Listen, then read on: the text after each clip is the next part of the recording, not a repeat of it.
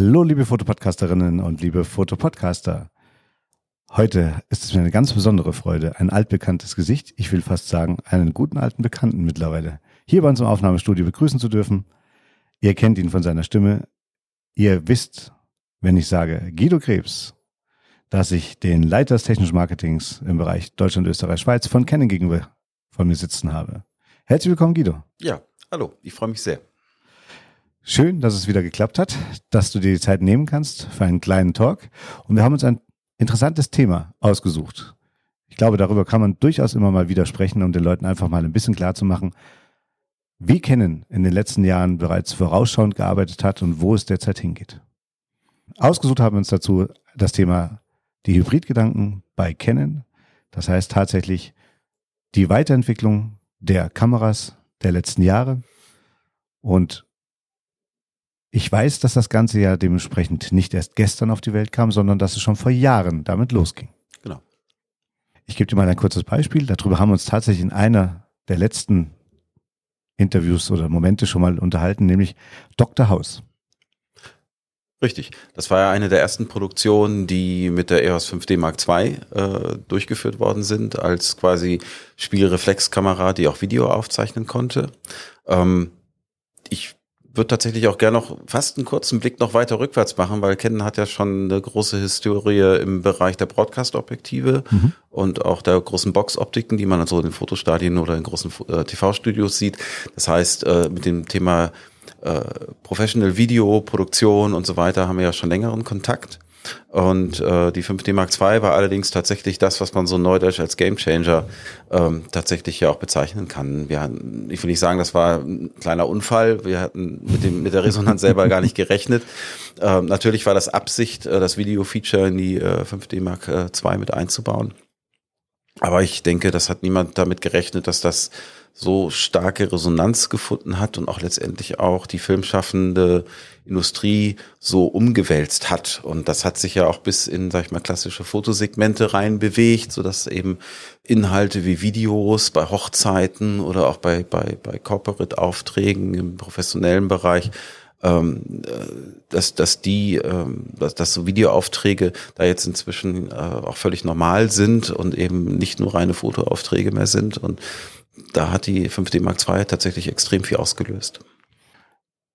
Dazu darf man ja sagen, dass das Ganze vor 15 Jahren ungefähr war, also es schon eine ganze Zeit lang auch zurückliegt und wir durch das Modell natürlich auch wirklich eines haben, was man auch noch greifbar hat.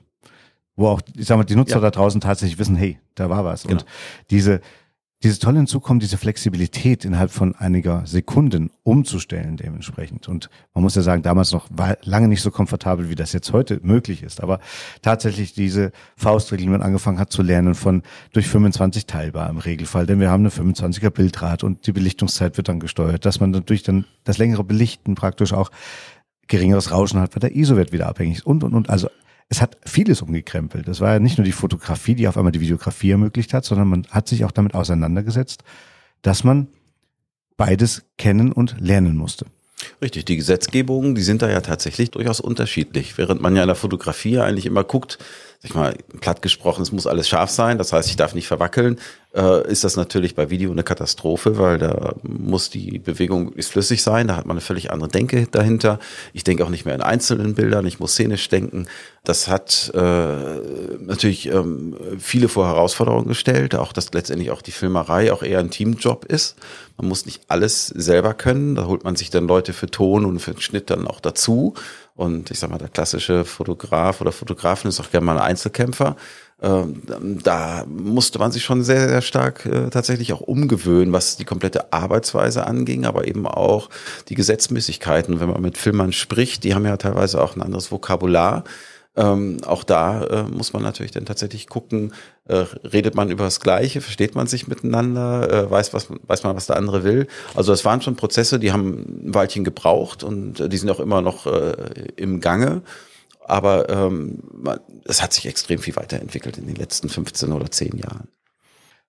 Das hat man auch gesehen, sage ich mal, in der Weiterentwicklung, also ich sag mal, oder der Strukturierung des Aufbaus und der Benutzerführung da hat sich wirklich eine ganze Menge getan. Und wenn man den Sprung ein bisschen weiter nach vorne macht, so eins dem X Mark II, beziehungsweise der 3, die noch eins draufgesetzt hat, der Dual Pixel Autofokus, der auch hier beim Filmen auf einmal angefangen hat, neue Möglichkeiten mit an den Tag zu legen. Dann wird der Hybridgedanke immer greifbarer. Von der Fotografie und der Videografie, die zu Anfang im Hintergrund auf einmal aufgetaucht ist, zu etwas, was man dementsprechend ganz offensichtlich nach vorne weiterentwickelt und weiterhin anbietet mit erweitertem Funktionsumfang. Genau. Ich sag mal, eine Spielreflextechnologie war ja immer irgendwo äh, was, was auch nicht wirklich videotauglich war. Die äh, Spiegelreflexkameras wurden ja auch nur dadurch videotauglich, dass man den Spiegel hochgeklappt hat und mit Live-View gearbeitet hat. Anders ging's ja gar nicht. Und äh, mit Spiegellos verschmolz das natürlich schon äh, wesentlich besser zusammen. Und die Autofokustechnik, äh, die quasi äh, über die, das Sensorbild, das abgegriffene Sensorbild äh, fokussiert, äh, funktioniert jetzt natürlich äh, hervorragend, sowohl im Video als auch im Fotobereich. Aber auch wir mussten natürlich lernen, dass A, das Thema Fokussierung für die Fotografie was ganz anderes ist als für Video. Ja, bei Fotografie muss es möglichst schnell gehen und auf dem Punkt sitzen und vielleicht ein bisschen verfolgen können oder mehr verfolgen können, je nachdem, welches Sujet ich habe. Und im Videobereich muss es möglichst harmonisch aussehen, damit das äh, auch visuell für den Betrachter im Film äh, eine, eine schöne Bewegung ist. Also da geht es eben nicht um schnell, sondern um möglichst gleichmäßig und, sag ich mal, ästhetisch. Ist also eine völlig andere Ansteuerung. Ähm, das sind auch so Dinge, die auch wir natürlich lernen mussten und äh, wir haben dann auch festgestellt, dass so die traditionelle Filmerwelt auch sehr konservativ ist und natürlich äh, mit dem Thema Autofokus sowieso sehr gefremdelt hat. Ja, mhm. was äh, bei in der Fotofraktion jetzt ja auch schon ungefähr so, sag ich mal, so 40 Jahre her ist, diese Fremdelphase. Ja, die hatten wir ja auch. Ähm, aber das sind so Dinge, die passieren dann eben, aber am Ende können wir dann halt eben auch durch Performance oder durch entsprechende Menüsteuerung dann auch überzeugen. Ja, und ich denke eben, dann wird der Begriff Hybridgedanke immer greifbarer. Das ist ja im Endeffekt, du hast jetzt eigentlich schon den Sprung zu den Spiegellosen gemacht, tatsächlich. Und dann ging es ja los mit der R. Das war ja das erste Grund oder Zauberstück, was auf den Markt kam, was unheimlich gehypt wurde, noch mit innovativen Wischfunktionen. Mhm. wo im Endeffekt das Ganze weiterverfolgt wurde. Und wenn man dann aber guckt, dass ja die Weiterentwicklung der Kameras dann im spiegellosen Segment immer schneller ging und immer besser wurde, der Umfang immer größer und erstmal eine R5 kam, um dann aus der R5 eine R5C herauszukoppeln, weil man gesehen hat, der Funktionsumfang der Videofunktion ist so groß geworden, wir brauchen eine erweiterte Menüführung. Es wird irgendwann viel zu unübersichtlich, alle Funktionen in ein Menü reinzustecken. Wir sorgen für den Videofilmer dafür, dass er erstens mal eine wesentlich bessere Benutzeroberfläche hat, weil sie gesplittet ist. Und im Fall der R5C auch noch mit einem Lüfter die Möglichkeit zu machen, dass man viel länger arbeiten kann. Ja, das war tatsächlich auch ein längerer Prozess äh, mit äh, der Menüsteuerung, äh, sich auseinanderzusetzen und die zu optimieren. Wir haben ja im Prinzip zwei verschiedene Herangehensweisen. Wir haben die Fotoleute, die sich in Richtung Video bewegen und bewegen wollen. Und natürlich letztendlich sich in der Menüstruktur, auch in den klassischen Fotostrukturen am wohlsten fühlen. Das haben wir natürlich mit einer EOS R5 oder EOS R oder R6 äh, natürlich dann auch perfektioniert. Das heißt, das ganze Videomenü ist von der Struktur und auch vom Wording her äh, sehr vergleichbar mit äh, der klassischen Fotowelt, auch wenn da so ein paar spezifische Videoworte drin stattfinden, wie zum Beispiel eben Zebra oder äh, was auch immer. Dann haben wir ja noch die andere Usergruppe, die eigentlich aus der Videowelt kommen und ein Fotomenü nicht kennen und auch mit anderen Begriffen arbeiten. Und dafür haben wir dann so ein bisschen auch die R5C dann auf den Markt gebracht, die äh, in der Videomenüstruktur dann eigentlich äh, die Vertrautheit für die Videofraktionen dann eben zeigt. Und äh, da gibt's ja immer noch Leute, die ähm, zum Beispiel die Verschlusszeit nicht in Sekunden einstellen, sondern in Grad, ja, weil das mit einer früheren Sektorenblende zu tun hat und dem, der, der, dem Öffnungswinkel von irgendeinem Rotationsverschluss. Das ist traditionell oder historisch bedingt, aber da fühlen sich halt eben Filme manchmal mit wohler als mit einer 125. oder 50. Sekunde. Und äh, das findet man dann eben in diesem traditionelleren Videomenüs dann eben auch wieder. Das, das Schöne ist, dass man bei unserem System natürlich dann eben A, gucken kann, wo komme ich her und wo finde ich meine richtigen Produkte, aber ich bleibe eben im System. Und wir haben ja auch aus der Konsequenz heraus mit, der, mit den ersten Erlebnissen der 5D Mark II vier Jahre später unsere ersten Cinema EOS Kameras auf den mhm. Markt gebracht. Mit anderen Worten, hätten wir die 5D Mark II damals nicht gebracht und hätten wir diesen Erfolg in dem Videobereich mit zum Beispiel Dr. House, also im ernsthaften, professionellen, cinematischen Einsatz nicht gehabt, hätte es wahrscheinlich eine Cinema EOS nie gegeben. Mhm. Also das ist definitiv ein, eine Tochter der 5D Mark II, auch wenn die auf den ersten Blick überhaupt keine Ähnlichkeit miteinander haben. Das war aber auf jeden Fall die Initialzündung dafür, diesen Weg überhaupt gehen zu wollen. Und was ja dafür spricht, dass im Endeffekt ihr erst einmal schaut, was der Bedarf auf dem Markt ist und was ihr über eine Kamera mit integriertem Videomodus vielleicht erreichen könnt, um dann da heraus eine Weiterentwicklung für den professionellen Videoeinsatz zu gestalten. Das heißt tatsächlich von dem hybriden Grundgedanken der 5D Mark II sind dann dementsprechend High-End professionelle Videokameras entstanden. Und somit hat der hybride Gedanke ja auch einen großen Vorteil. Erstens, das Klientel in mehreren Bereichen abzuholen und bedienen zu können. Das zweite ist im Endeffekt zu schauen, bis zu welchem Limit kann ich die Kamera in dem Bereich aufbauen, ab wann muss ich eine professionelle Videokamera absplitten, die nicht mehr in dem Hybriden drin ist. Und die Entwicklung wird ja da maßgeblich mitbestimmt. Richtig, das ist die eigentliche Herausforderung, ein, ein sinnvolles Produktportfolio aufzustellen, was sich an den auf der einen Seite auf, an, den, an den Anforderungen der jeweiligen Nutzer orientiert, aber auf, den, auf der anderen Seite vielleicht auch noch ein paar neue Funktionalitäten mit reinbringt, die auf den ersten Blick für die Nutzer nicht relevant waren, aber es dann irgendwann werden. Also ich glaube, vor zehn Jahren hätte kein professioneller Cinema-Filmer gesagt, ich arbeite mit Autofokus oder auch mhm. selbst eine klassische Interviewsituation im Zweifelsfalle nicht. Wir haben aber einfach stumpf diese Funktionalitäten eingebaut und dann irgendwann haben dann auch die Anwender gemerkt, Mensch, das äh, erleichtert mir natürlich äh, die Arbeit sehr. Ne? Was aber nicht heißt, dass wir denen diese Arbeitsweise aufzwingen. Ähm, ich sag mal, unsere Cine EOS-Objektive oder Cinema-Objektive sind ja fast alle manuell Fokusobjektive ne, weil die dann auch irgendwie verbaut werden in Rigs und so weiter. Das wollen wir natürlich auch diesen Nutzern nicht abgewöhnen. Äh, Wäre auch Blödsinn. Aber wir haben trotzdem innerhalb dieses Systems die Möglichkeit, dann auch für andere Einsatzbereiche dann eben auf eine Kamera zurückzugreifen, die eben Autofokus eben bietet. Oder sogar für die Fotografie speziell ist, weil auch hier haben wir teilweise inzwischen diese Mixgeschichten, was in der Fotografie die Hochzeitsfotografie ist, plus äh, Hochzeitsvideo ist dann für manche äh, Seriendrehs dann eben die Anforderung, dass man halt auch Setbilder dann eben mit dem gleichen Equipment fotografiert, wie man eben auch filmt und dann mhm. eben auch nicht plötzlich auf ein zweites System ausweichen muss, sondern das alles innerhalb des einen Systems bewerkstelligen kann. Und ich glaube, das ist zwar schon ein hoher Anspruch, aber am, am Ende versuchen wir das eben mit unserem Portfolio so komplett wie möglich abzudecken. Ja, und ich sage mal, das, das spürt man und das sieht man ja auch im Endeffekt. Alleine durch die Weiterentwicklung der Kameras der letzten Jahre. Und auch die Veränderungen im Aufbau zum Teil. Also wenn wir schauen, welcher Funktionsumfang dahinter steckt, das ist das eine. Wir über die Menüführung ist dann dementsprechend praktikabler und logischer, verständlicher aufbauen können. Dann dementsprechend Schalter oder Umschaltmöglichkeiten aufzubauen. Und ich weiß, ein großer Eklat beim Test der R6.2 von einem Kollegen war, wie kann man den An-Ausschalter dementsprechend woanders hinsetzen? Was macht denn da der Foto-Video-Umschalt? Dann hat man hier ja im Endeffekt auch schon an einer Position, wo es erstmal anders ist, als man es gewohnt war, die Option, das Menü auch praktisch dann umzuschalten. Weil man kann bei den Kameras auch im Fotomodus sofort filmen. Aber das erweiterte Menü habe ich hinten, wenn ich mein Schalterchen umstelle. Genau. Ja, am Ende ist es immer so ein bisschen wie, wie man es macht, ist es falsch. Ja, natürlich äh, habe ich äh, Nutzer, die sagen, der Schalter war schon immer da, der darf da nicht weg. Aber wir hatten ähm, bei der Überlegung, äh, den Hauptschalter von der linken Seite an, in Richtung Auslöser äh, zu gehen, äh, mehrere Sachen im Kopf. Zum einen gibt es Anwender, die sagen, ich will keine zweite Hand brauchen müssen, um die Kamera anzuschalten. Das will ich mit wenn es schnell gehen muss, mit der gleichen Hand mache, indem ich auslöse. Deswegen haben wir die dahin verlegt.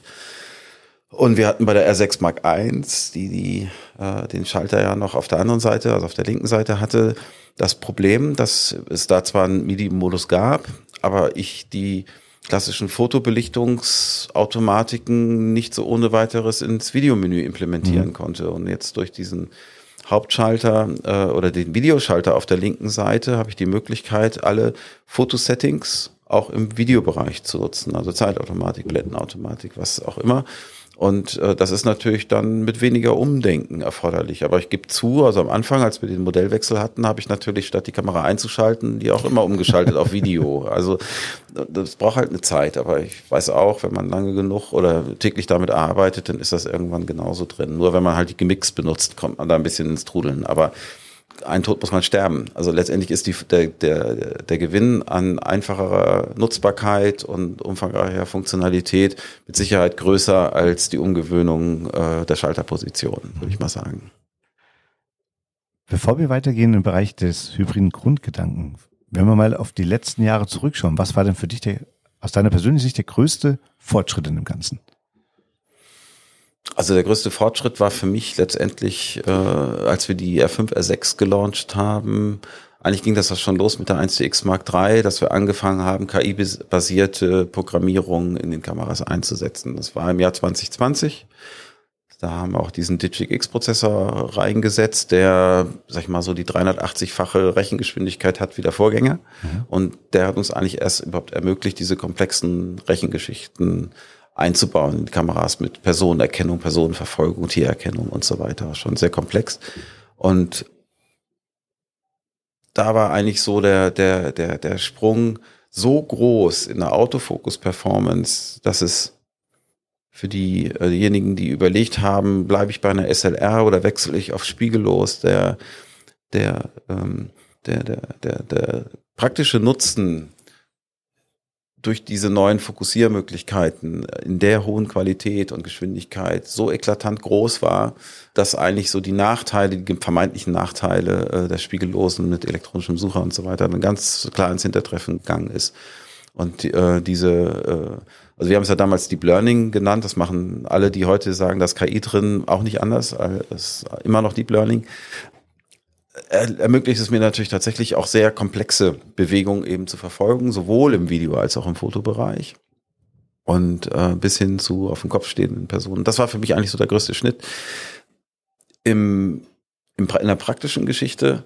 Aber wie gesagt, ähm, auch diese, äh, diese Übergangslosigkeit zwischen Foto und Video ist jetzt einfach auch ganz anders äh, tatsächlich auch in der Praxis gelebt. Es ist viel einfacher geworden, auch im Kopf, dadurch, dass die Kameras so einfach umzuschalten sind, auch im Kopf umzuschalten. Mhm. Also eigentlich muss ich mich damit gar nicht großartig auseinandersetzen. Das ist tatsächlich das, wo ich jetzt eigentlich hin wollte. Denn das eine ist, was du schon rausgegriffen hast, der Autofokus in Geschwindigkeit, in Nachverfolgung. Wenn ich mir überlege, wie die ersten Präsentationen waren mit der R5, beziehungsweise bei der R5C dann, das heißt wirklich auf dem einen Auge zu bleiben, im Auge nachzuverfolgen mhm. oder einzustellen, auch wenn ein Störmoment kommt, auf der Person drauf zu bleiben. Alle die Möglichkeiten vereinfachen natürlich auch das Führen einer Kamera und unterstützen den Videografen. Die gleichen Funktionen habe ich aber auch für den Fotografen. Das heißt, jetzt bei den aktuellen Kameras zwischen verschiedenen Tiererkennung, Personenerkennung, Fahrzeugerkennung, Motorrad oder Pkw und, und, und. Das erleichtert natürlich beides und das Umschalten dazwischen zeigt wieder den hybriden Grundgedanken. Genau. Du hast es toll gesagt vorhin, in einem Setting auch ein paar Bilder dementsprechend vom Set zu machen. Ich schalte um, primär filme ich, ich fotografiere dokumentatorisch mit.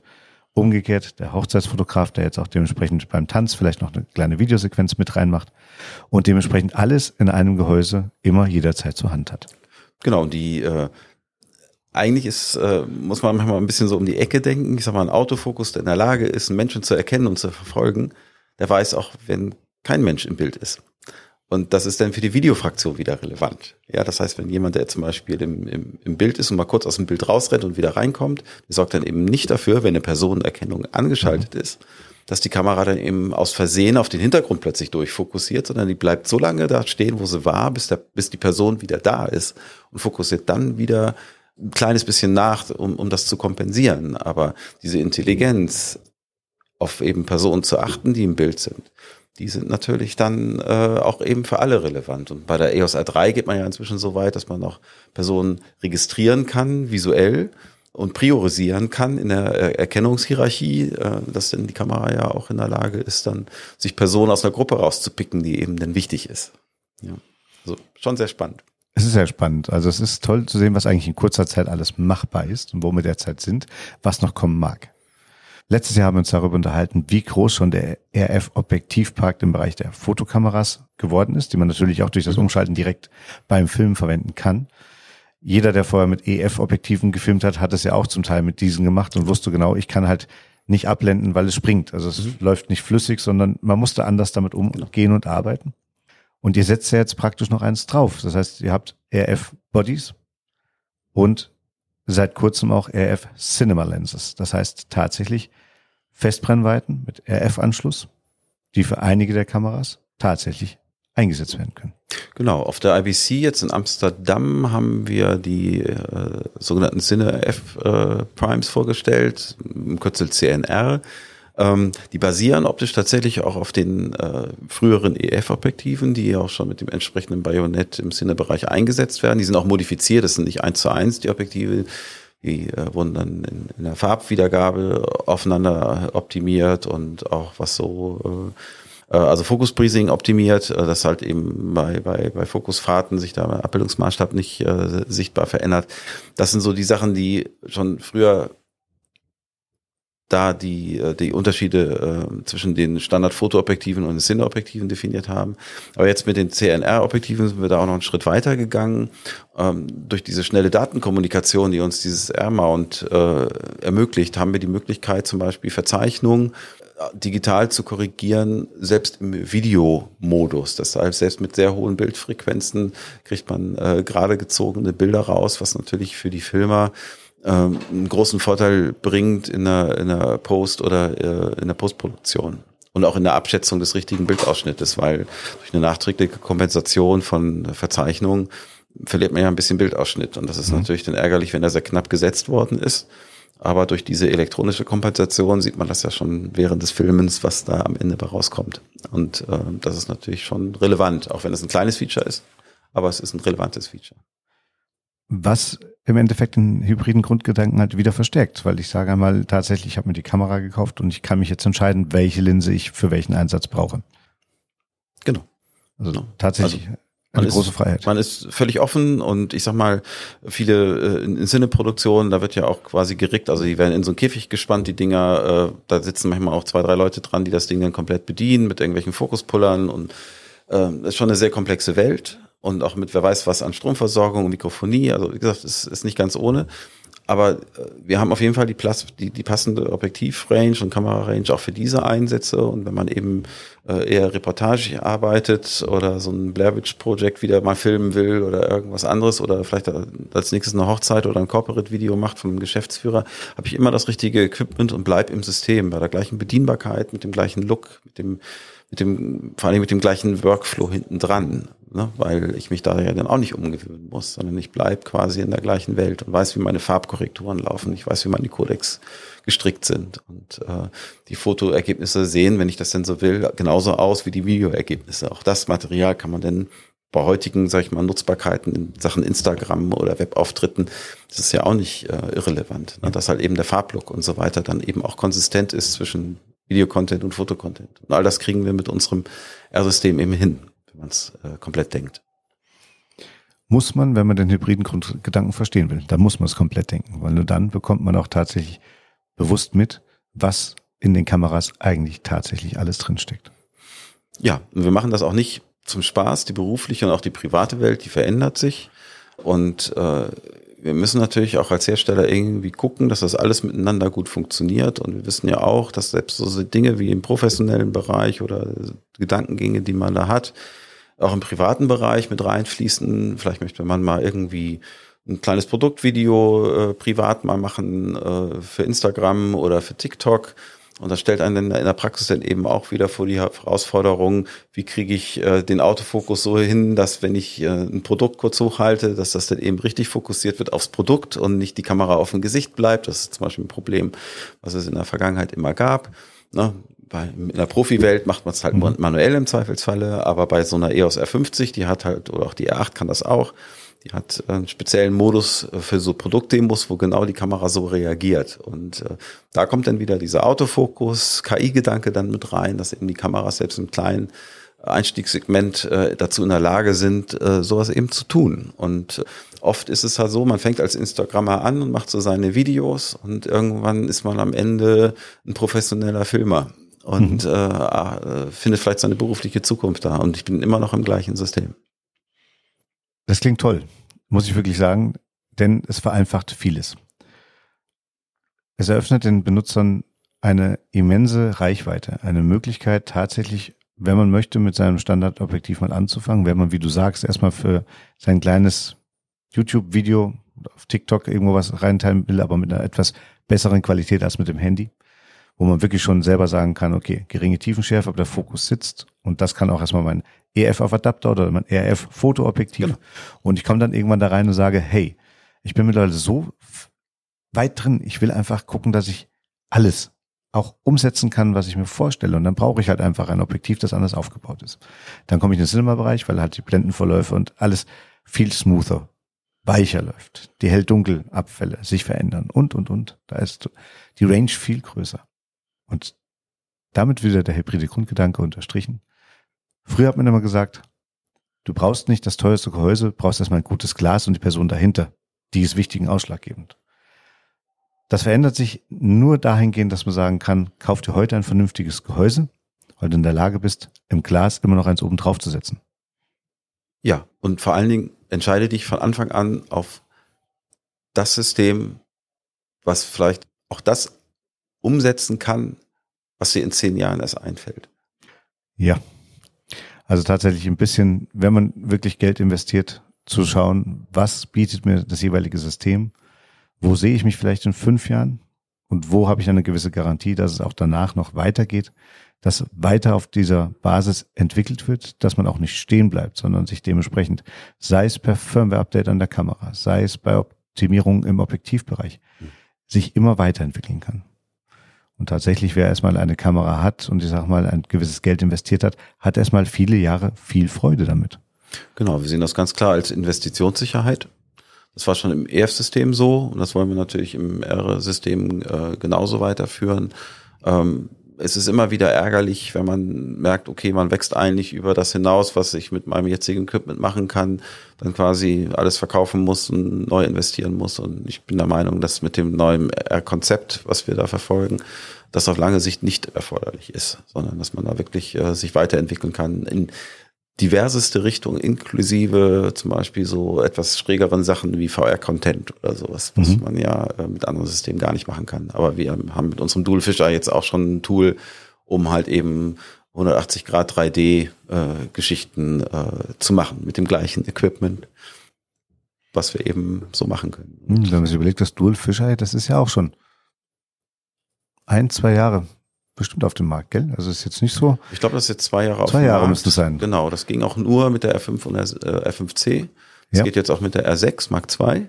Die kann ja auch 6K-Video ausspielen und das ist auch ein Format, was die meisten äh, 3D äh, Brillen auch unterstützen, so von der Auflösung her. Das heißt, man ist doch da dann wirklich in der Lage, professionellen Content zu machen. Und ähm, wie gesagt, das ist für uns auch eine Sparte, äh, die, wo wir wissen, die, die wächst, die Anforderungen oder die Anwendungen werden mehr und mehr. Und ähm, auch da wollen wir innerhalb des R-Systems dann auch äh, diese Möglichkeiten zur Verfügung stellen, das dann auch umzusetzen. Dann darf man gespannt sein, was genau in dem Segment noch kommt. Das wird mit Sicherheit noch spannend. Weil wenn, Jahr. wenn man zurückschaut und man sagt mit der 5D Mark II, wenn wir das nicht damals so erfahren hätten, wie es ist, wäre vieles vielleicht nicht gekommen. Es ist gekommen, man hat weiter dahingehend entwickelt, man ist jetzt bei den Spiegellosen, setzt noch eins oben drauf und dann kommt natürlich irgendwann die Erwartung an die besonderen VR-Objektive. Wer weiß, was da noch kommt. Ja, sehr spannend. Es darf und sollte spannend bleiben. Wir wollen uns ja auch in den nächsten Jahren immer mal wieder sehen und treffen. Wir werden mit Sicherheit genug zu erzählen haben, auch äh, Sachen, von denen wir jetzt noch nicht wissen, dass wir darüber erzählen würden. Aber uns vielleicht wünschen, wer weiß. Genau. Muss gucken. Aber prima, mein Lieber. Ich finde, der hybride Grundgedanke von Canon ist bemerkenswert. Tatsächlich, wenn man sich damit auseinandersetzt, und ich habe ja nun meine Canon seit der 50e. Das war so meine erste Canon-Kamera, mit der ich eingestiegen bin und bin dann irgendwann, uh, eine 20, eine 40, eine 7, eine 5D3, 5D4, immer weiter gewachsen. Der große Grund für mich war natürlich erstmal die Heptik, der Aufbau, das große Rad auf der Rückseite, dass ich blind damit arbeiten konnte, dass ich wusste, meine ganzen Objektive, die ich habe, kann ich über weiterverwenden. Ich musste nichts tauschen, nichts Neues kaufen. Ich bin mit dem Body gewachsen bis zur 1DX und jetzt der 6 Mark II. Habe jetzt noch meinen Adapter, weiß aber, ich habe ein Sortiment an Objektiven, das mir zur Verfügung steht, um umzusteigen auf RF und weiß, wenn ich im Videobereich weitermachen möchte, dass ich jetzt mit den sieben neuen Objektiven in Festbrennweiten auch die Chance habe, hier im Videobereich arbeiten zu können.